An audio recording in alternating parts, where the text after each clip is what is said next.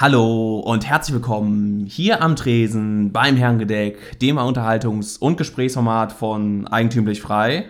Hallo Florian. Hallo Arno. Florian, hm. Jubiläum, Sektkorken knallen, hundertste Sendung ist ja. voll. Wir sind dreistellig. Wahnsinn. Verrückt. Vor zweieinhalb Jahren haben wir angefangen. Ja, was ja eigentlich die größere Leistung ist, weil wir so wenig Aussätze hatten, ne? Ja,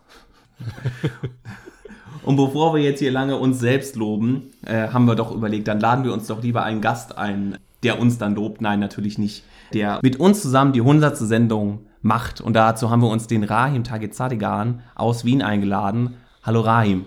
Schönen Gruß aus Wien und herzliche Gratulation zum Jubiläum. Dankeschön. Genau, für alle, die ihn, äh, Rahim nicht kennen sollten, was glaube ich nur die Minderheit ist, aber trotzdem noch mal kurz zu Rahim. Er kommt aus Wien, ist Rektor des Scholariums, ein Bildungs, ein freies Bildungsinstitut in Wien und eine Institution, glaube ich mittlerweile. Hier das aus Köln, äh, wenn ich das so ein bisschen beobachte. Und ich glaube, ich tue dir nicht unrecht, wenn ich dich als Bildungsunternehmer bezeichne. Ja, ist okay, akzeptiere ich. ja, super.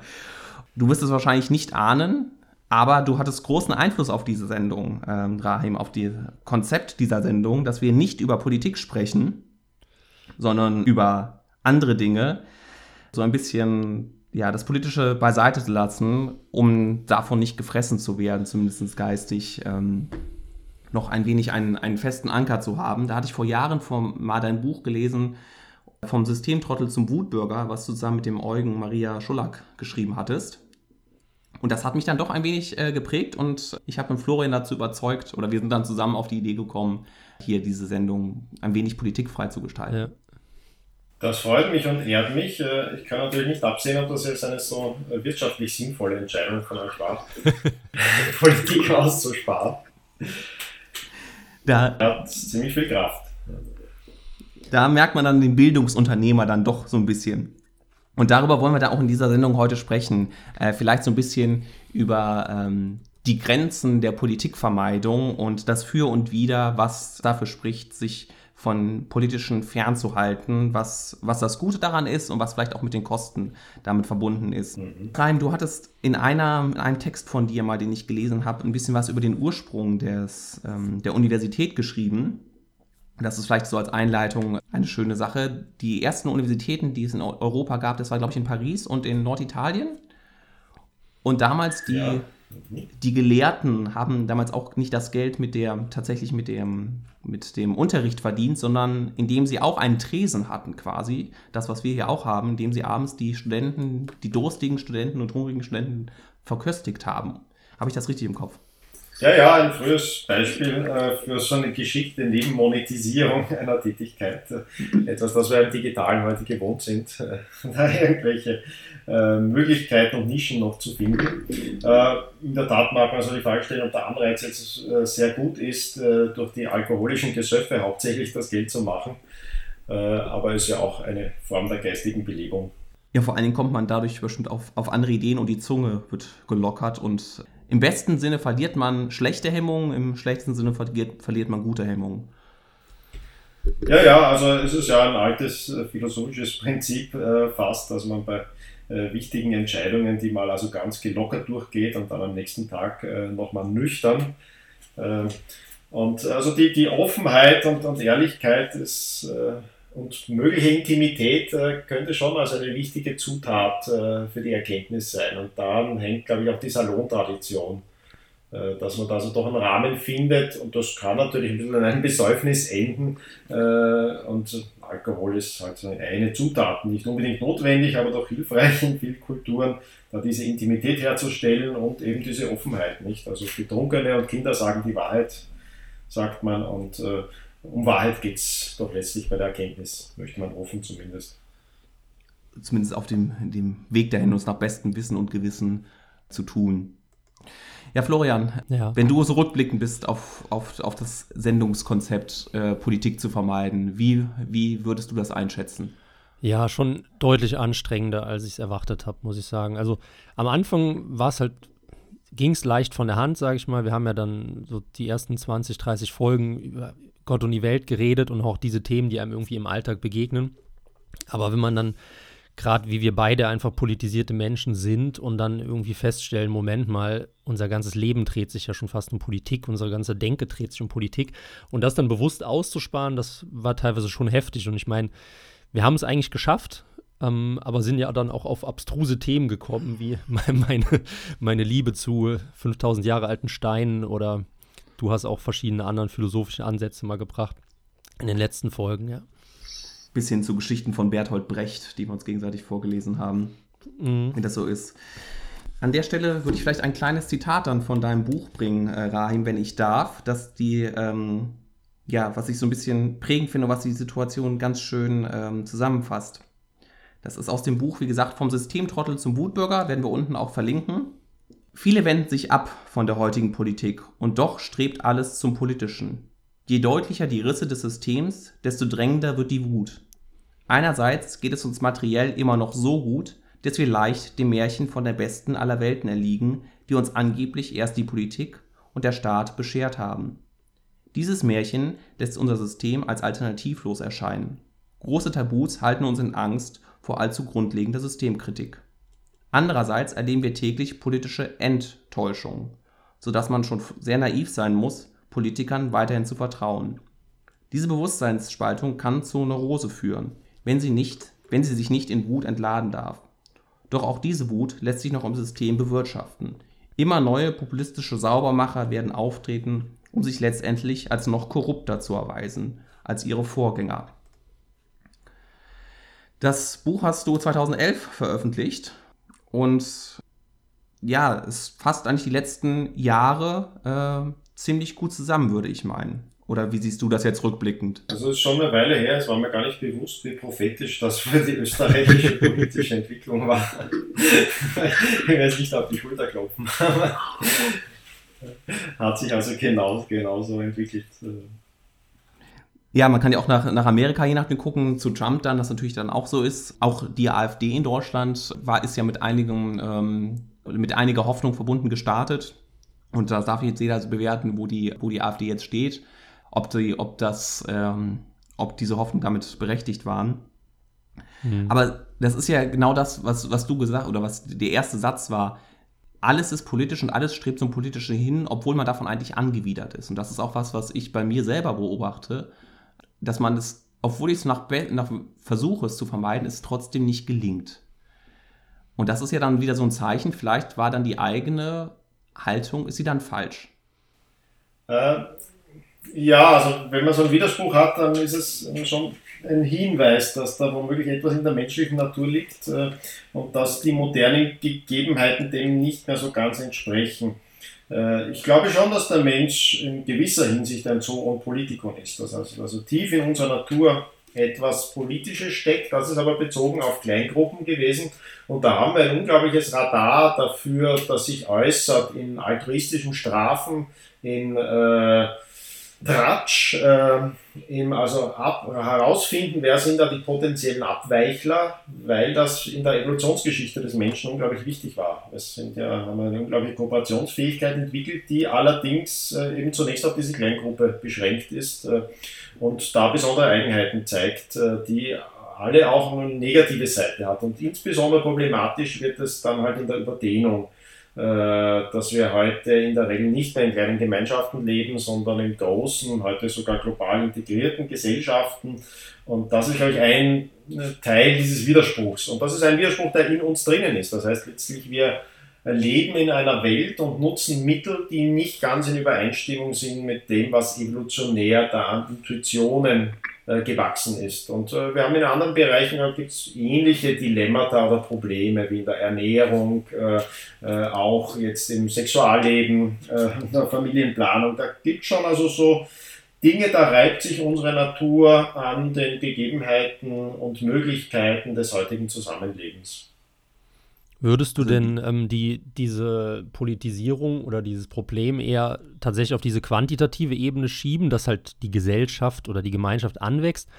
Oder hat sich da auch irgendwie inhaltlich was getan, so in den letzten 100 Jahren? Weil das Erste, was mir in den Kopf gegangen ist, war ja die, dieser 68er-Ausspruch, die ja gefordert haben, die Politisierung aller Lebensbereiche, also dass sich auch ideologisch was verschoben hat oder war das vielleicht auch schon vorher festzustellen, einfach durch diese Moderne im 20. Jahrhundert?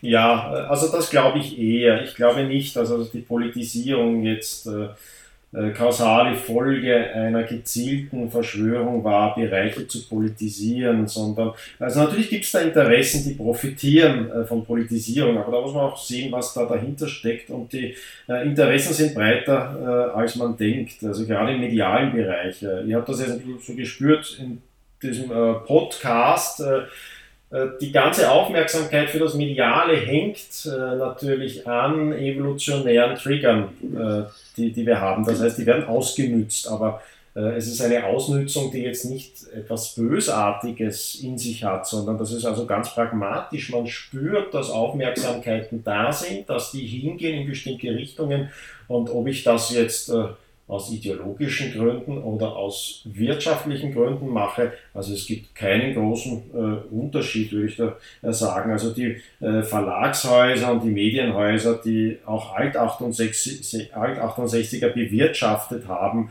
äh, sind jetzt nicht weniger marktwirtschaftlich orientiert äh, und weniger profitorientiert äh, als andere Verlagshäuser, genau eher umgekehrt noch. Also mhm. man kann das schon also viel über Interessen auch deuten. Und ähm, also dieser Politisierungsaspekt ist natürlich schon ähm, interessant, aber es ist eine Facette, die man immer wieder hat. Das, es gibt also so Phasen, die man auch im Puritanismus hatte.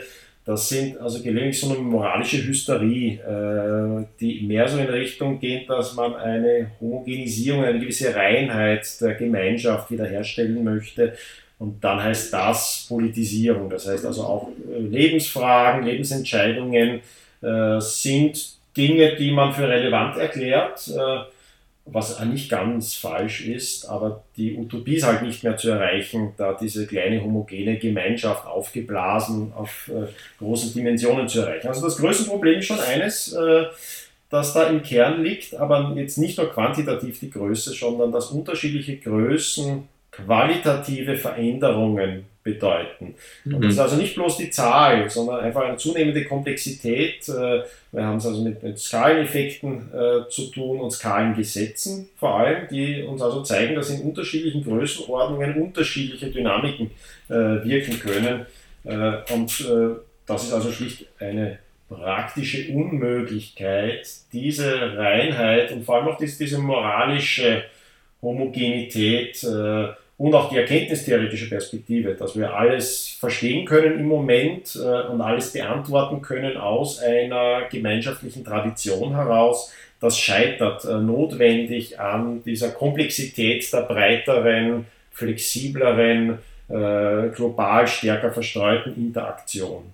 Und da gibt es Rationalisierungen äh, dafür und ja, natürlich Interessen, ja. die, die, sich da draufsetzen oder auch nicht, aber man muss das nicht unbedingt mit böser Absicht deuten. Also so typischer Ansatz österreichische Schule, wenn man es grob zusammenfassen könnte. Äh, wie, du bist jetzt draufgekommen, dass ich ein Vertreter der österreichischen Schule bin? ganz typisch. Ja, äh, ja, ja. ich glaube, es sind ein paar typische Aspekte. Ja. Eine sehr nüchterne Betrachtung, Versuchen wertneutraler Betrachtung, nicht zuerst Dinge aus eigenen Präferenzen heraus erklären, sondern da mal loslassen zu können äh, und sich mehr so die Dynamiken des menschlichen Handelns anzuschauen. Ja. Also da steht. Ja, ja. Aber lass doch mal ein bisschen über das Scholarium sprechen, weil ich glaube, das kennen viele Leute noch nicht, auch die deinen Namen vielleicht schon mal gehört haben. Ähm, das ist eine Bildungseinrichtung, die hast du wann gegründet? Oh, zwölf Jahre, glaube ich, äh, ist das her. Ja, und das hat ja so den Anspruch dieser universalen Bildung, wenn man das jetzt nicht zu krass betont, aber du setzt ja halt schon diese, auch diese typisch österreichischen Maßstäbe an und versuchst halt Dinge ganzheitlich zu erklären. Ähm, ist sowas heutzutage überhaupt noch möglich in so einer überkomplexen Welt, dass man versucht, einen, einen übergestülpten, übergeordneten Fokus auf ganz viele Dinge zu richten? Äh, ja und nein, immer frage ich mich, was versteht. Also wir haben jetzt hier nicht eine Welterklärungssystemformel äh, in Betrieb, äh, die alles erklärt, äh, sondern vielmehr, wenn man also hier am Skolarium äh, wirkt und lernt und lernen möchte, dann äh, wird man feststellen, dass das ziemlich wenig mit der gewohnten curricularen Lehre zu tun hat, wo man also Erklärungsmodelle vielleicht kriegt.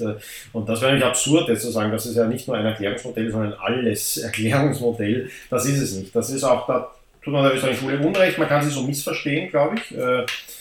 Äh, aber das versuchen wir also gezielt nicht zu machen, nicht Ideologie. Also nicht, äh, ich habe jetzt eine, mhm. ein Modell, das mir liegt oder äh, irgendeine eine, eine Erklärung, die meinen Präferenzen passt und die stülpe ich jetzt über alles drüber, sondern im Gegenteil durch diese Interdisziplinarität und die nüchterne Auseinandersetzung mit allem, das relevant ist, um Dinge wirklich verstehen zu wollen, kommt man natürlich auf viel mehr Widersprüche und viel mehr andere Ansätze als auf einfache Antworten. Also es gibt viel weniger Welterklärung, aber viel mehr äh, so, man kann es diese Rabbit Holes, nicht? Also so kleine äh, Höhlen in, in, in, verwinkelte Bereiche, die man sich also gar nicht ahnen hätte können, äh, wie kompliziert oder komplex äh, das noch sein kann, äh, mit durchaus dann noch alternativen Erklärungen. Also die meisten Dinge, die jetzt in der Zeit sind. Und das ist natürlich ein Aspekt des Politischen, ist diese Zeitorientierung, aber eben weil wir Wesen sind, die in der Gegenwart zu entscheiden haben und daneben.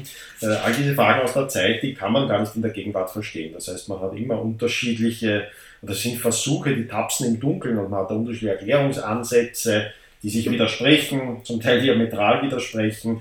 Äh, also von einfacher Welterklärungsformel ist da überhaupt keine Spur äh, bei, bei uns im Skolarium und ich glaube, äh, es kann diese Spur auch nicht geben und das macht eigentlich am meisten Spaß, würde ich sagen. Also, dass es wirklich diese Offenheit geben kann, auch die unterschiedlichsten Ansätze zu berücksichtigen und dann auch mal zu verstehen, wie zwei Dinge, die, wenn man sie das erste Mal hört, wie das glatte Gegenteil klingen können, wie logisch konträre Behauptungen eigentlich nur zwei Seiten derselben Facette sind, ohne da relativistisch zu sein. Also das ist der schwierige Spagat. Äh, äh, es gibt natürlich schon auch wahr und falsch, äh, aber selten ist es also eine einfache Formulierung. Man sagt, das ist die Wahre und das Gegenteil davon ist falsch. Sehr oft hat man also wirklich so ein Zusammenspiel, wie wir es auch in der menschlichen Natur in vielen Bereichen haben, fast so ein Yin-Yang. Da gibt es also Elemente, die sich widerstreben und die beide in dieser Welt stecken wo das Interessante die Spannung ist, nicht das Auflösen in eine Richtung, sondern diese Spannung zu halten und aufzunehmen und dann vielleicht auch als intellektuelle Spannung zu halten. Ja, also nicht die hegelianische Synthese. Ja, das ist also eine, eine Hoffnung vielleicht, die sich aber dann auch in eine totalitäre äh, Richtung nehmen kann, ohne dass ich ja, zu unterstellen, weil es ein häufiger Vorwurf ist. Äh, ich glaube dass, nicht, dass das gelingen kann, diese äh, Synthese herzustellen. Und letztlich ist auch bei Hegel das so ein politischer Wunsch, diese Synthese herzustellen zwischen eben diesen, aber ich glaube, er erkennt richtig die Spannung. Ja? Ja, das ist schon ein richtiges Element. Das ist ja auch das, was dann Marx aufnimmt. Das sind richtige Elemente, da gibt es eine Spannung. Man kann sagen, es ist eine Spannung zwischen unserer Natur und der Welt, die wir uns dann schaffen und in der wir interagieren. Äh, und die Spannung kann man nicht aus der Welt deuten. Ja. Und Hegel ist da vielleicht dann so fast schon ein reaktionärer Versuch einer Synthese und, und äh, Marx ist ein anderer Versuch, der so ein bisschen, äh, er meint, vom Kopf auf die Füße stellt, äh, einer Synthese. Aber bestimmte Synthesen können so nicht gelingen, weil, sie, weil unterschiedliche Menschen unterschiedliche Synthesen in dieser komplizierten Welt finden müssen für sich, noch immer genügend Überlappung finden, aber nicht völlige Überdeckung mit allen anderen.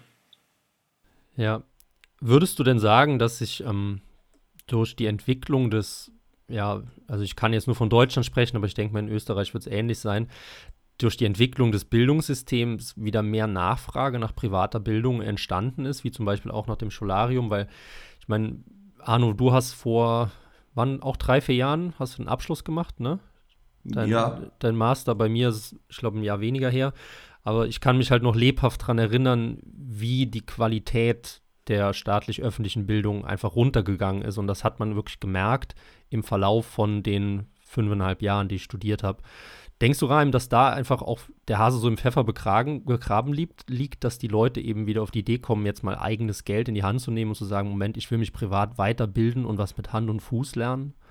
Ja, da werde ich meine Antwort jetzt ein bisschen äh, verblüffen. Also deswegen Bildungsunternehmer habe ich so angenommen. Äh, ich habe ein Riesenproblem äh, mit äh, Bildung äh, an sich, weil dadurch Dinge aufgeladen sind und dann bei vielen Menschen zu falschen Orientierungen führen und falschen Entscheidungen. Ich glaube, dass es tatsächlich so ist, dass die Qualität der staatlichen Bildungsinstitutionen äh, zum Teil höher ist als die der privaten Bildungsinstitutionen. Mhm. Das ist ein bisschen schwierig zu erklären, warum das so ist. Ich bin natürlich kein, kein Etatist äh, und die Anreize sind da nicht gut, aber die Frage ist ja, welches Ziel haben die Menschen und wie kann ich dieses Ziel optimieren?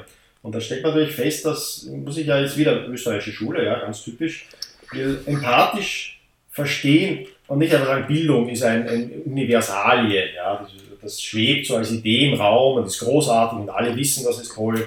Äh, das ist mir immer schon verdächtig, nicht? Wenn wir alle schon wissen, ohne nachzudenken, dass das großartig ist und mehr Bildung sicher besser ist als weniger Bildung und so weiter. Äh, ein bisschen so wie der Begriff Freiheit, nicht? Da muss man also wirklich aufpassen. Wenn ein Begriff alle gut finden, ist das immer ein Hinweis, dass da was im Argen äh, liegen könnte. Und äh, bei Bildung ist schon also eine Hauptfunktion natürlich eine, also dieser Zertifizierungsaspekt, äh, die Credentials, das Legitimieren und das ist eng verbunden mit einer Filterfunktion für Corporate Jobs. Ähm, das ist jetzt nicht ganz deckungsgleich, weil es eben auch was mit sozialer Legitimierung zu tun hat, sehr oft gegenüber den Eltern äh, und Erwartungshaltungen, äh, aber auch natürlich den kontrollierten Zugang zu bestimmten Karrieren und damit Einkommensströmen. Aber auf der anderen Seite ist so ein Filtereffekt, äh, dass natürlich die Leute, die ein Studium absolvieren, äh, nicht die schlechtesten für Corporate Jobs sind. Also das sind Leute, die jahrelang sinnlose Dinge machen können, aber zuverlässig in der Früh aufstehen äh, und auf einem gewissen abstrakten Niveau, also die können Texte lesen, die können äh, Anweisungen verstehen und ausführen. Ähm, und wenn man das also ganz nüchtern betrachtet, das Bildungssystem, und das wäre ein sehr, sehr langer Diskurs und ich habe da also viel lernen müssen, äh, also für mich die unangenehmste Lehre war, dass dieser Überhang, also ihr habt da recht, äh, dass natürlich, weil Bildung so universell anstrebt, angestrebt wird und so wichtig scheint, dass dann Leute, die irgendwie Geld haben, das muss ja schneller und besser gehen, äh, wie, wie im Gesundheitssystem, nicht? Ich kaufe mir jetzt also ja. die VIP-Packung.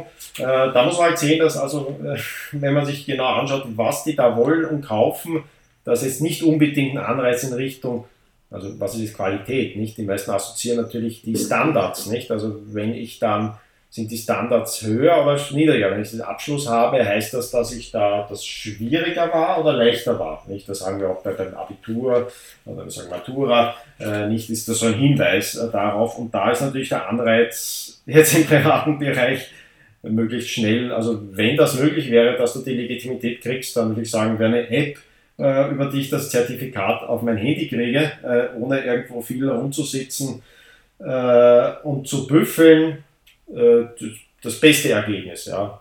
Das kann es halt mhm. halt nicht ganz leisten, deswegen braucht man ziemlich viel Overhead-Kosten, äh, um das hinzukriegen, ja, diesen Bluff am Leben zu halten. Ja. Und ich glaube, so viele dieser privaten Studiengänge sind Bluffs. Nicht? Dann macht man halt so ein Jahr in Harvard, und, wenn man das Geld hat, und ein Jahr MIT oder London School of Economics und ist Master für irgendwas. Äh, äh, meistens so zwei, drei Dinge auf einmal, sodass man also überall ein bisschen was äh, gehört hat in einem Kursus. Äh, also das ist schon sehr nahe an einem Scam, äh, würde ich sagen. Aber wieder muss wertneutral sein und sagen, ja, das ist Angebot und Nachfrage, äh, aber es gibt eben Entwertungseffekte, wie wir das auch also im Bereich des Geldes sehen. auch da nimmt der marginale Eindruck eines Zertifikats massiv ab und äh, die marginale Möglichkeit, ein höheres Einkommen zu erzielen. All das zeigt runter. Ja. Also ich halte Bildung für massiv überbewertet äh, und deswegen habe ich ein Problem, wenn ich Bildungsunternehmer zu sein. Äh, ich bin schon Unternehmer, ich habe auch andere Unternehmungen. Ich muss sagen, da im Skolarium bin ich mehr Überzeugungstäter. Das ist also der Ort, den ich mir gewünscht habe, mir aufgebaut habe, der jetzt weder Profit optimiert ist, aber immer sehr nüchtern gewirtschaftet hat. Das heißt, das darf nie äh, verschuldet sein, muss immer schwarze Null haben, äh, muss sich immer selbst tragen, darf ja. nie von irgendwas abhängig sein, auch nicht von privaten Geldgebern abhängig im Sinne, dass der einer das, das zahlt, der viel Geld hat und dann das bestimmen kann. Äh, und das ist eigentlich gelungen, aber eben ganz klein, ganz organisch und deswegen ist auch Scolaris nicht was, das irgendwie, wo es viel Marketing gibt und äh, dass das sehr, sehr, sehr, sehr bekannt ist, weil das der beste Filter ist. Leute, die das finden, sind oft die richtigen äh, und die, die es nicht selber finden würden, die will ich eigentlich nicht. nicht? Das ist, würde mir dann weniger Spaß machen. Ja. Und da gibt es natürlich schon immer wieder Anfragen, die jetzt glauben, dass sie dann ein schnelles Diplom machen können, äh, vielleicht in österreichischer Schule, das wäre ja nett, wenn man da ein bisschen, also österreichische Schule der Volkswirtschaftslehre, also irgendwie soll schon was für den Mainstream Kredibles sein, aber dann vielleicht interessanter, ja. Und äh, ich bin kein Freund solcher Kompromisse, da bin ich also mehr in der Spannung drin. Also wenn schon, denn schon. Ja. Also wenn man Karriere machen will, dann soll man das optimieren und wenn einem das egal ist, äh, was ich glaube, der eigentliche Aspekt von Bildung, warum das so normativ aufgeladen ist, ist also die Schule kommt von Skole, das ist die Muße. Und ein bisschen ist es Geltungskonsum, also man zeigt schon, dass man sich die Muße leisten kann, wenn man Bildungsbürger ist, äh, wenn alles einen ökonomischen Trade-off hat, das wissen wir.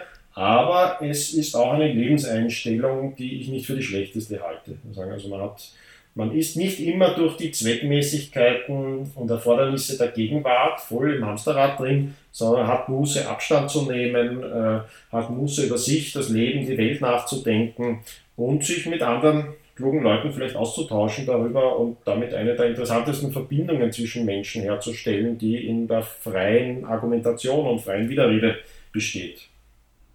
Ja, absolut. Das ist ja in dem Sinne was du ja auch schon am Anfang schon gesagt hast, ist dann für, für, eine kleine, für eine kleine Gruppe, für den Stamm oder für die kleine Gesellschaft, wie, äh, wie Hayek das gesagt hat, dann äh, was, wo man in dem Moment so viel Wissen über den anderen hat, dass es sowas wie Zertifikate, Abschlüsse nicht mehr braucht, weil man denjenigen kennt, dann ist es egal, ob derjenige äh, dann einen Abschluss hat oder nicht, weil man, weil man von, dem, von den Kenntnissen und von dem Wissen von demjenigen äh, was weiß. Aber wenn wir jetzt in einer großen Gesellschaft natürlich unterwegs sind und so ein bisschen dann in Richtung ja, Systemtheorie oder Luhmann denken, dann haben ja diese Zertifikate auch eine Komplexitätsreduktionsfunktion, weil sie ja sozusagen wem Unbekannten vermitteln sollen, dass ich irgendeine Fähigkeit habe, die der andere braucht. Und natürlich hat man in dem Moment dann die Anreize, äh, das so ein bisschen so weit runter zu wirtschaften, dass der Anspruch, dass man das möglichst leicht bekommt, aber trotzdem natürlich von der, von der Gegenseite der Anspruch da ist, dass es trotzdem ein Nachweis von, von Qualität ist. Und das ist dann so ein, ein ständiges Spiel,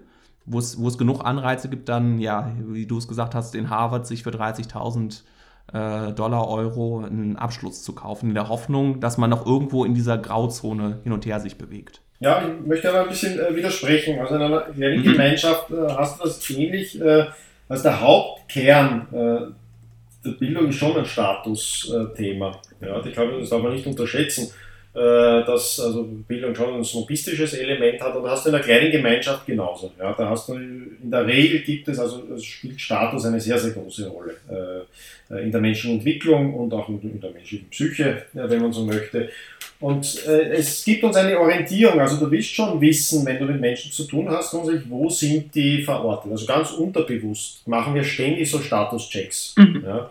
Einfach um, auch in einer kleinen Gemeinschaft, um damit äh, richtig umzugehen und um irgendwas Falsches zu sagen. Äh, und irgendwo ins Fettnäpfchen zu treten äh, und so weiter. Und jetzt hast du nur in der großen Gesellschaft, ist er halt nicht so klar, er nicht offensichtlich. Das heißt, du brauchst Institutionen. Äh, und äh, Institutionen haben natürlich potenziell eben Skalierungsprobleme. Ja, äh, das heißt, in einer gewissen Größe kann sein, dass es da eine anerkannte Autorität gibt, die alle noch kennt, die sie aufnimmt in den Zirkel, äh, also der Häuptling oder, oder der, Schamane in irgendeiner Funktion, das geht noch ein bisschen größer, aber irgendwo hast du dann eben Skalierungsprobleme und dann versuchst du natürlich zum Teil inkompatible Dinge. Also das äh, Gymnasium, die Universität sind schon ziemlich alte Institutionen. Die Massenskalierung ist was Neues. Also jetzt der Gedanke, dass irgendwie jeder äh, auf die Uni äh, oder, oder jeder ein Abitur äh, haben sollte, potenziell, und die es nicht haben, das ein gesellschaftliches Versagen, das es nicht haben, äh, führt jetzt zu einer Überlastung von Institutionen. Also eine Institution, die eigentlich ausgelegt ist, da ein Statusproblem zu lösen in einer großen Gesellschaft, was ja also ganz wertneutral ist, weder gut noch schlecht, das ist halt ein Bedürfnis, ein Problem, äh, auch ein reales Kooperationsproblem. Wird jetzt überdehnt. Ja. Und mhm. dann kommen also ganz neue Erfordernisse äh, dazu und äh, davon also, damit sind also viele dieser Probleme verbunden. Auch dieses, dass man natürlich das Niveau senken muss, wenn ich es ausweite. Äh, sonst also die einzige Gegenthese ist natürlich diese Hebung der Menschen. Äh, aber die Hebung der Menschen ist, äh, da stellen sich also nur Akademiker können sich das für einfach äh, vorstellen, die also selbst wahrscheinlich nicht mal Eltern sind und, und weil das also eine absurde Vorstellung ist, dass man irgendwie so einen Menschen irgendwie wie einen Grashalm anzieht, dass er schneller wächst. Ja, das hat also mhm. Stimmt das überhaupt nicht überein. Aber diese Akademiker im schlimmsten Sinne, ja, die kommen natürlich dazu, naja, weil damit man das Niveau nicht senken muss, ist der einzige Weg, alle anderen zu heben. Das heißt, man muss eigentlich die Schulpflicht noch früher beginnen. Man muss also mit Frühförderung also, und den, den Aufwand und braucht also noch mehr Pädagogen. Im besten Fall braucht man dann also zwei Pädagogen, äh, einen Psychologen, einen Psychotherapeuten und so weiter pro Kind, äh, um da jedes Kind zu heben und niemanden zurückzulassen. Äh, und äh, der Grund, dass man also da Niveaus senken muss oder, oder dass die Leute beim bestehenden Niveau da immer weniger passieren, wenn man das gleich halten würde, wird dann gesehen im gesellschaftlichen Versagen, dass man verliert also da irgendwie Kinder dabei und hebt sie nicht genug. Äh. Und das sind also so völlig, also das sind schon falsche Ideen das sind verheerende Ideen, das sind gefährliche Ideen äh, und die wachsen typisch in solchen Bildungsinstitutionen, ja, weil das also in dem Sinne dann immer Blasen sind und das ist die größte Gefahr in diesen, dieser Institutionen, dass die zu Blasen werden können, die sich selbst bestätigen und sich entfernen von der Realität, die ja eigentlich also Ausgangspunkt sein soll des Verständnisses, des Verstehen wollen. Ich kann ja nicht über den Menschen verstehen wollen, ohne empathisch Menschen zu betrachten und möglichst viele verschiedenartige Menschen empathisch zu betrachten, als dass ich da immer nur mit meinem Schlag zusammen in einer Blase verkehre und Modelle über Menschen anstelle. Äh, das ist also schon eine absurde Situation, die genau zu diesen Fehlern führt und die, das ist ein laufender Prozess. Die verstärken jetzt schon diese interessengetriebenen, institutionengetriebenen äh, Problematiken in eine gewisse Richtung. Ja, ich weiß, als ich dich das erste Mal gehört habe, das war auf Usedom, da hast du auch von dem ähm, totalitären Philosophen Platon gesprochen. Das ist bei mir hängen geblieben, weil Platon hat mir irgendwie immer in der Schule gehabt und wäre nie auf die Idee gekommen, den ins Totalitäre zu schieben. Ähm, ist diese, diese Idee des, des Menschen verbessern sogar paradoxerweise eine Idee des Sozialismus, obwohl der Sozialismus ja eigentlich sagt, alle müssen gleich sein? Ja, ich, komm, ich glaube, es kommt dann also als praktische äh, Forderung raus. Ja. Ich kann mich nicht an den Vortrag äh, erinnern. Äh, ich würde also Platon ein wenig differenzierter, ich würde sagen, also platonisches Denken hat die Gefahr, ins Totalitäre zu gehen. Äh, sonst muss schon Tränen schon Glück, dass jetzt Platon kein Politiker äh, war und ich würde den jetzt nicht verbieten, zensieren oder sonst wie wollen. Ich glaube, also Platon ist lohnend in Elementen, äh, weil es natürlich schon auch lohnend sein kann, über dieses ein bisschen utopisches Denken. Also Im Sinne ist Utopist, aber denkt dabei über die Grundlagen einer Gesellschaftsordnung nach. Ja, das ist okay, darüber nachzudenken und vor allem, wenn das so diskursiv äh, passiert, äh, dann ist da auch vieles zu schätzen an der griechischen Tradition. Aber sie hat natürlich immer einen blinden Fleck, dass es äh, diese sehr ungleiche Gesellschaft, große Teile, die Mehrzahl in Sklavenverhältnissen und damit tierartig sind. Das heißt, die sind schon irgendwie gewohnt, dass vor allem also diese Vollbürger, dass sie da über Menschen befinden, als wären die irgendwie Schattfiguren ja, und dass die die zu bewirtschaften haben. Also wirklich so eine Einstellung, mhm. das ist halt Vieh. Das ist Vieh, das zu bewirtschaften ist. Äh, und wenn man das jetzt politisiert, äh, ist das natürlich heikel. Und wenn man das ausdehnt, dann ist klar, dass das totalitär wird. Weil man stößt also bei diesen utopischen Vorstellungen nicht, weil man Böses will, sondern in der Umsetzung kommen dann Probleme auf. Man kann sie nicht richtig deuten und dann wird es gefährlich. Dann wird es gefährlich. Nicht? Ich habe also eine Vorstellung, jeder soll also je mehr Bildung, desto besser. Und je, je höher dein Bildungsabschluss, desto besser. Und je mehr Leute einen hohen Bildungsabschluss haben, desto besser. Und dann stoße ich dabei eigentlich auf diese Skalierungsprobleme und die Trade-offs. Und dann komme ich also zu immer verrückteren Schlüssen und einer Interventionsspirale. Ja. Ich glaube jetzt, naja, jetzt haben wir schon äh, zehn Jahre Schulpflicht und noch immer äh, äh, gibt funktionellen Analphabetismus. Also man zwölf Jahre Schulpflicht machen oder man 14 Jahre Schulpflicht machen und äh, muss noch mehr Mittel konzentrieren. Ja? Und das sind diese typischen Spiralen, äh, wo man also nie durch die Realität dazu gezwungen wird, die eigenen Prämissen zu hinterfragen, wie das im Unternehmerischen, und das ist eben der Unterschied, äh, irgendwann geht einem das Geld aus, weil er sagt, naja, du hast jetzt, du machst jetzt da zehn Jahre lang Bildung und es kostet immer mehr Geld und die Ergebnisse werden immer schlechter. Äh, nur in der Politik, also immer bei der Politik, oder sagen wir es, nur wenn du die Möglichkeit hast, äh, also dich diese, dieser Korrektur zu entziehen, entweder weil du also selbst diese volle Legitimität hast, anordnen zu können und dir folgen Leute, äh, oder in einer Blase bist, äh, äh, und da haben wir natürlich alle irgendwie einen Anreiz zu rationalisieren und sagen, ja, ich habe es ja nur nicht geschafft, weil ich zu wenig, noch immer zu wenig Mittel hatte und immer noch immer zu wenig Macht hatte. Ja. Äh, und äh, wenn Platon also der politischer noch gewesen wäre im heutigen Sinne, wäre klar, dass wenn sein Modell nicht hinhaut, sind natürlich alle anderen schuld außer er. Nämlich die, die ja. Menschen, das Menschenmaterial verhält sich nicht richtig. Ähm, und das ist die totalitäre Gefahr. Und äh, also eine ähnliche Spirale haben wir im Bildungsbereich. Zum Glück ist Bildung eben überschätzt. Das ist auch der Grund, warum das so etatistisch noch laufen kann. Äh, wir stellen uns vor, die, die, äh, das Problem der Ernährung würde so angegangen und gelöst, würde das im Bildungsbereich machen. Nicht? Ja. Massenhunger wäre die Folge. Und selbst verstärkter Massenhunger, also immer neu rationalisiert. Und genau das ist natürlich in, in Phasen der Geschichte immer wieder passiert. Äh, und weil Bildung relativ unwichtig ist, lassen wir das durchgehen, ja, dass da so eine solche Verschwendung von Geld, aber vor allem menschlicher Energie, Aufmerksamkeit, äh, Arbeit äh, hineingesteckt wird und verblasen wird, äh, mit zum Teil negativen Effekten. Also äh, ich glaube, viele Bildungseinrichtungen sollte man so ähnlich wie Krankenhäuser als Dummenhäuser bezeichnen, das ein bisschen klarer äh, und ein bisschen ehrlicher. Ich glaube, was auch ein großer Aspekt ist, dass die Eltern ihre Kinder loswerden. Das wird immer vergessen, weil im Endeffekt ist es ja eine Betreuungsanstalt, dass man dann zumindest einen halben Tag Ruhe hat. Und wenn dann noch unter dem Deckmantel Bildung, tipptopp. Ja. Ich, ich habe ja nur über höhere Bildung jetzt gesprochen. Äh, ja. Bei der höheren Bildung, ja, ist es zum Teil auch so.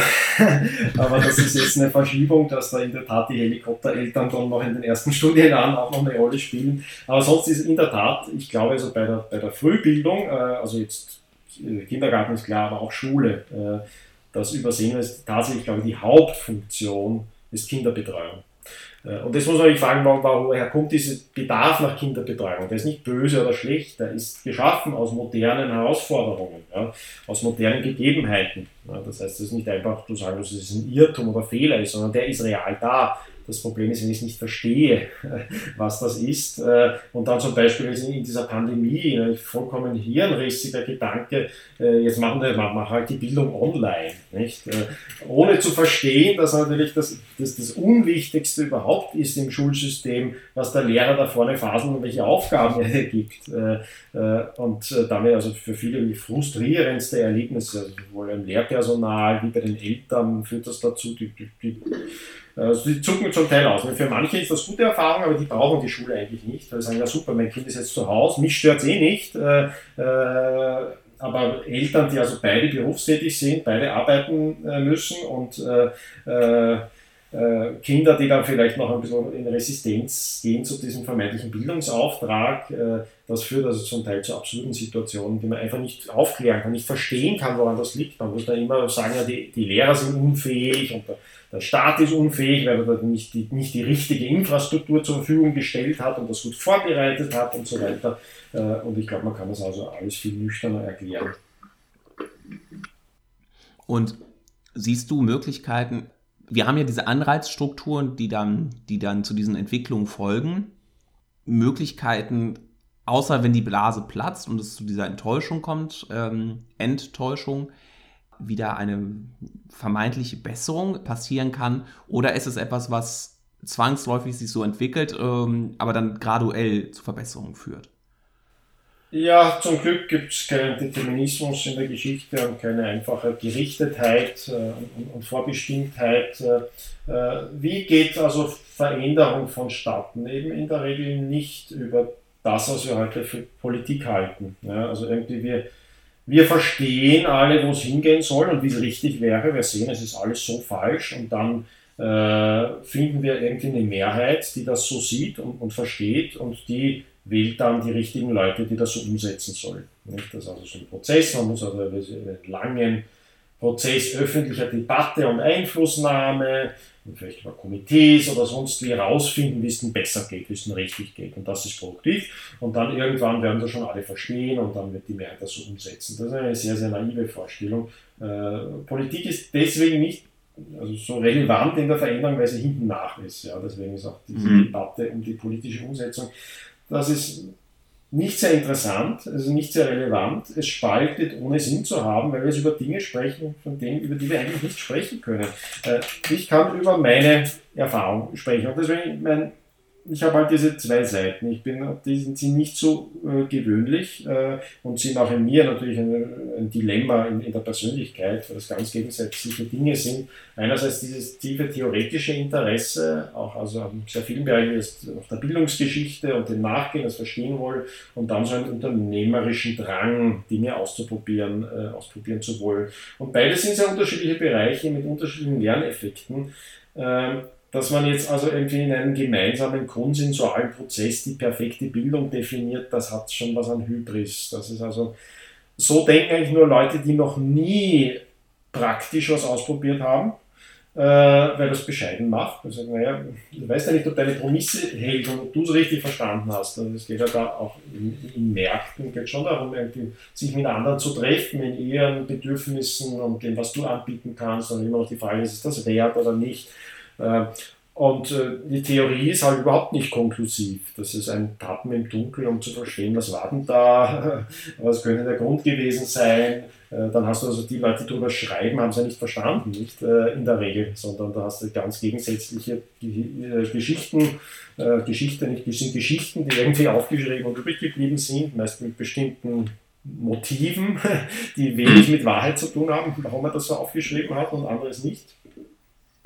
Und äh, das heißt, Veränderung geht in aller Regel darauf äh, zurück, dass eine kleine Zahl Dinge anders macht und die irgendwie funktionieren. Und die kleine Zahl, die kann das nicht wissen vorher, nicht? Das kann, also im Vorhinein sind das Spinner. Äh, weil wenn sie keine mhm. Spinner wären, dann wäre es eh schon so. Äh, das heißt, die meisten sagen, na, Blödsinn oder Unsinn oder, oder verrückt oder äh, sonst wie. Aber warum kann können Einzelne oder Minderheiten etwas anders und besser machen, eben weil wir das nicht absehen können, wie die Welt ist und weil es also schon Bedürfnisse und, und, Ziele gibt von Menschen und weil es auch etwas Reales gibt in dieser Welt und manchmal Dinge nicht immer nicht nachhaltig funktionieren, weil die Trade-offs sichtbar werden erst mit der Zeit äh, und je größer und komplexer die Gesellschaften, desto schwieriger wird das. Also kann es etwas sein, wo du sagst, naja, eigentlich nützt es nicht oder ist keine gute Lösung, aber ich verstehe, warum die Lösung bestehen bleibt, warum es diese Trägheit gibt, weil es in Möglichkeiten gibt, auch Kosten zu überladen auf andere äh, und andere Motive gibt, weil es sehr viel äh, unterschiedliche Fas äh, Ebenen hat. Ja, ich habe eine Ebene, was denken die anderen, was ich da mache, dann habe ich eine Ebene, was denke ich davon, was ich da mache, und dann gibt es einen Kern, was ist das eigentlich, was ich mache, äh, und das muss nicht übereinstimmen. Ja.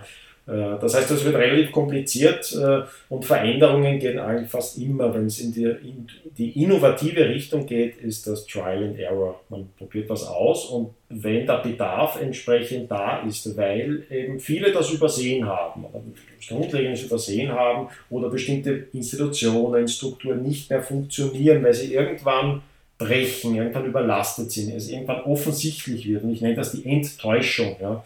Äh, dass also klar wird, ui, da habe ich mich getäuscht. Ich habe gedacht, das funktioniert so, jetzt komme ich immer mehr drauf, was der Trade-off davon war, äh, was ich da in Kauf zu nehmen hatte, warum das immer schlechter funktioniert. Äh, und dann gibt es immer wieder also Phasen und Nischen, wo was ganz anderes, ganz Neues sich durchsetzen kann. Nicht, weil man viel überzeugt hat, sondern weil es überzeugt, weil es funktioniert.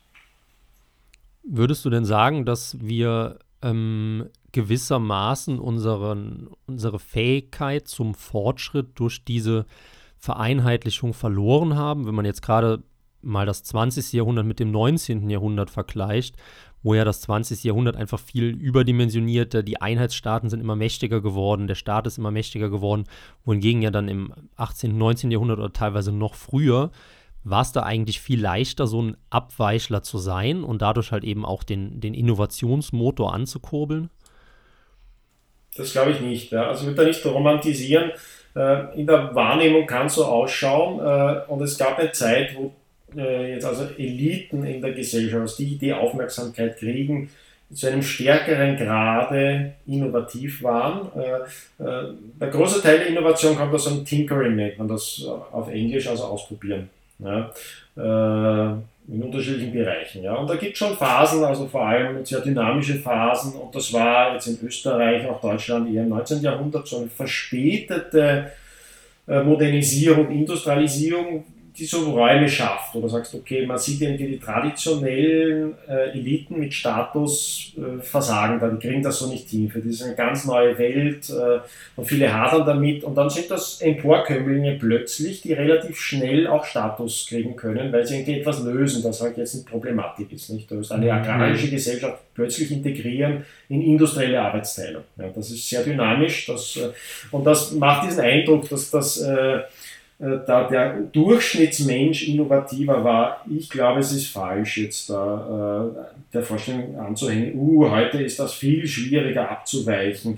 Äh, ich glaube, das sind Rationalisierungen für Feigheit. Äh, ich glaube nicht, dass es schwieriger ist, heute andere Wege zu gehen. Äh, jetzt materiell kann es nicht schwieriger sein, vom Statusthema vielleicht, aber auch da ist nicht klar, ähm, also es ist jetzt nicht so, dass diese moralische Last, das schaut immer so aus, als wäre das so überbürdend, nicht diese vermeintlichen Denkverbote, die Cancel Culture, aber man soll es dann auch nicht übertreiben. Ja. Äh, also in der Regel ist man ausgeliefert diesem moralischen Druck und natürlich haben wir eine Welle moralischer Hysterie. Ja. Und da kann man den Eindruck haben, dass jede, jeder Abweicher irgendwie gleich verfolgt wird. Aber das trifft ja im Wesentlichen die, die was zu verlieren haben, weil sie vom Status abhängen und diesen Statusstrukturen abhängen. Ähm, ja. Ich bin ja nur der Cancel Culture ausgeliefert, wenn ich halt einen Universitätsposten habe äh, und mich da jemand canceln kann. Ja? Wenn mich niemand canceln kann, dann würde ich sagen, ist der Druck geringer als, als in früheren und dann in noch kleineren, kleinräumigeren äh, Gesellschaften, weil da noch andere Tabus und, und anderer Druck stark sein kann. Und diesen Peer Pressure, den gibt es immer. Ja. Das sind halt die Phasen unterschiedlich. Äh, also die Hysterie, die moralische Hysterie ist nicht immer gleich. Äh, aber da gab es im 19. Jahrhundert auch ganz andere äh, Phasen sehr verrückter moralischer Hysterien äh, mit extremen Gruppendruck äh, dann, also von in diesem Kriegswahnsinn zum Beispiel, extreme Selbstverstärkungseffekte, wo es sehr, sehr schwer war, Abweichler zu sein. Und äh, viele der besten Leute also relativ früh dann also Europa verlassen haben, also nicht erst nach den Nazis, sondern schon im ganzen Wahnsinn, der sich davor abgezeichnet hat. Ähm, aber ganz grundsätzlich ist Innovation oder, oder, die Möglichkeit zur Innovation in größerem Stil die Ausnahme, die historische Ausnahme. Ja, deswegen gibt es also jetzt nicht unbedingt ein goldenes Zeitalter. Es gibt Phasen, in denen Gesellschaften da ein bisschen mehr Platz lassen.